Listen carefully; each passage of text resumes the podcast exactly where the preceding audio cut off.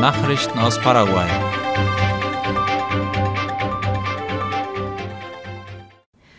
Cesar Diesel wird zum neuen Präsidenten des obersten Gerichtshofs gewählt. Mit insgesamt fünf Stimmen seiner Kollegen wurde Minister Cesar Diesel zum neuen Vorsitzenden des obersten Gerichtshofs gewählt, wie Ultima Hora schreibt. Eugenio Jiménez Rolón lag mit drei Stimmen dahinter.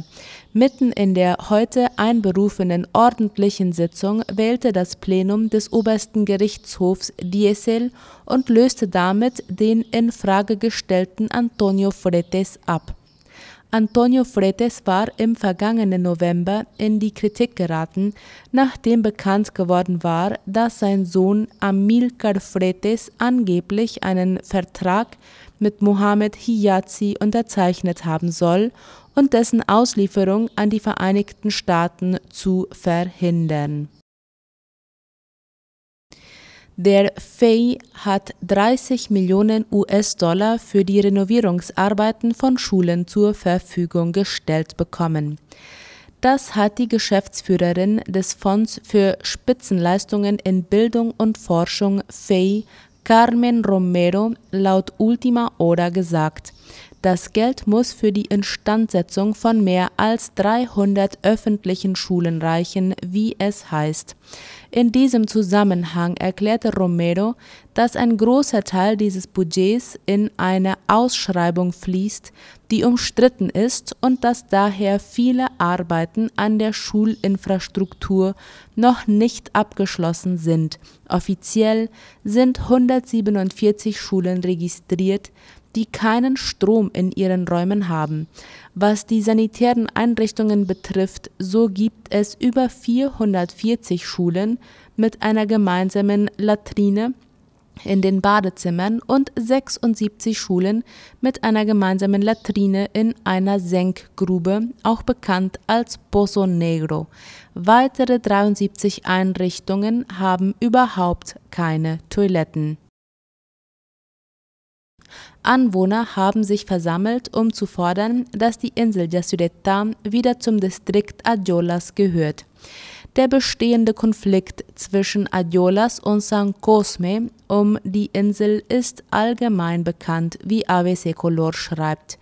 Die Protestaktion folgt aufgrund eines neuen Ortsschildes, das die Distrikte Adiolas und San Cosme trennt und von der Departementsregierung von Itapua im Eingang zur umstrittenen Insel aufgestellt wurde.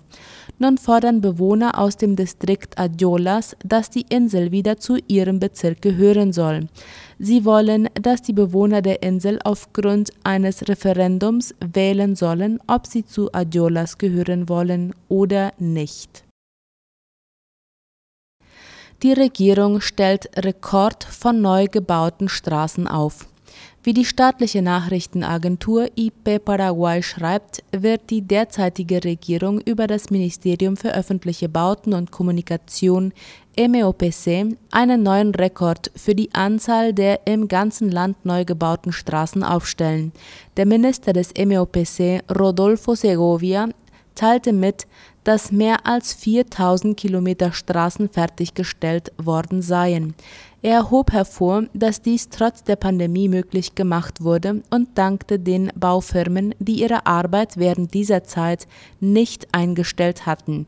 Segovia betonte, dass mehr als 240.000 Arbeitsplätze geschaffen und damit ein Rekord bei der Zahl der Beschäftigten aufgestellt worden war. Nachrichten aus aller Welt.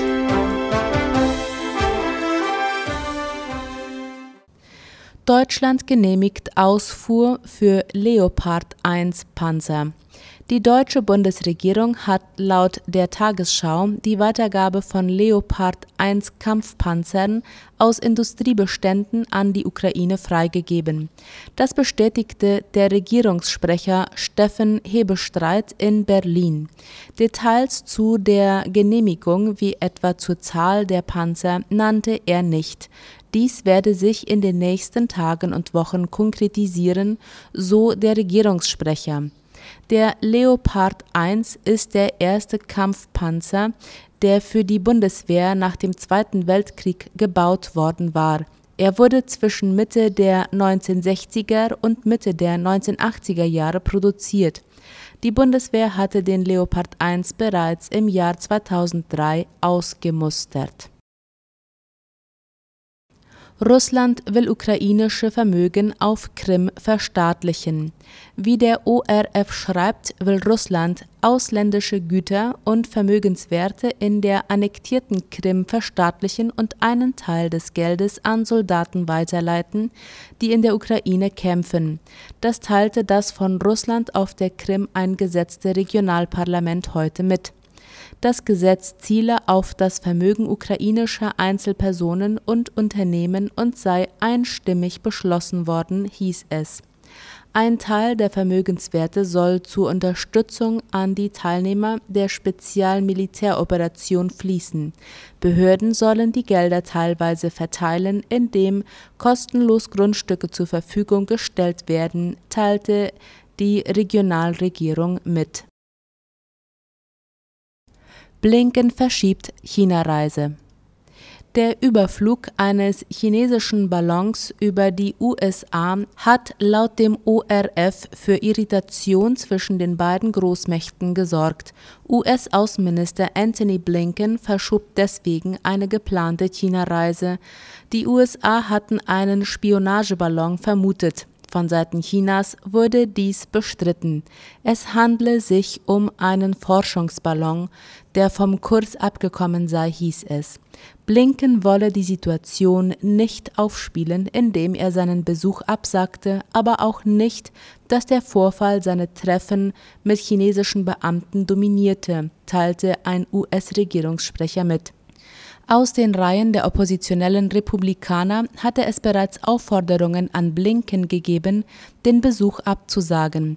US-Präsident Joe Biden soll nach Entdeckung des Ballons laut Angaben der US-Regierung angeordnet haben, einen möglichen Abschuss zu überprüfen. Lateinamerikas größter Solarpark geht in Betrieb. Der erste Strom aus einem riesigen Solarenergiepark in der Wüste Nordmexikos wird im April in das mexikanische Stromnetz eingespeist werden. Dies gaben die Behörden gestern laut Latina Press bekannt. Mit dem 1,6 Milliarden Dollar Projekt das der größte Solarpark Lateinamerikas werden soll, will die mexikanische Regierung erreichen, bis 2024 mindestens 35 Prozent des gesamten Energieverbrauchs aus sauberen und erneuerbaren Quellen zu erzeugen. Präsident Andrés Manuel López Obrador sieht den Park als Schlüssel, um dieses Ziel zu erreichen. Obwohl Mexiko von Wissenschaftlern als eines der Länder mit dem größten Solarpotenzial eingestuft wird, sind die Fortschritte bei den erneuerbaren Energien unter López Obrador nur langsam. Der Präsident hat sich weitgehend auf fossile Brennstoffe konzentriert.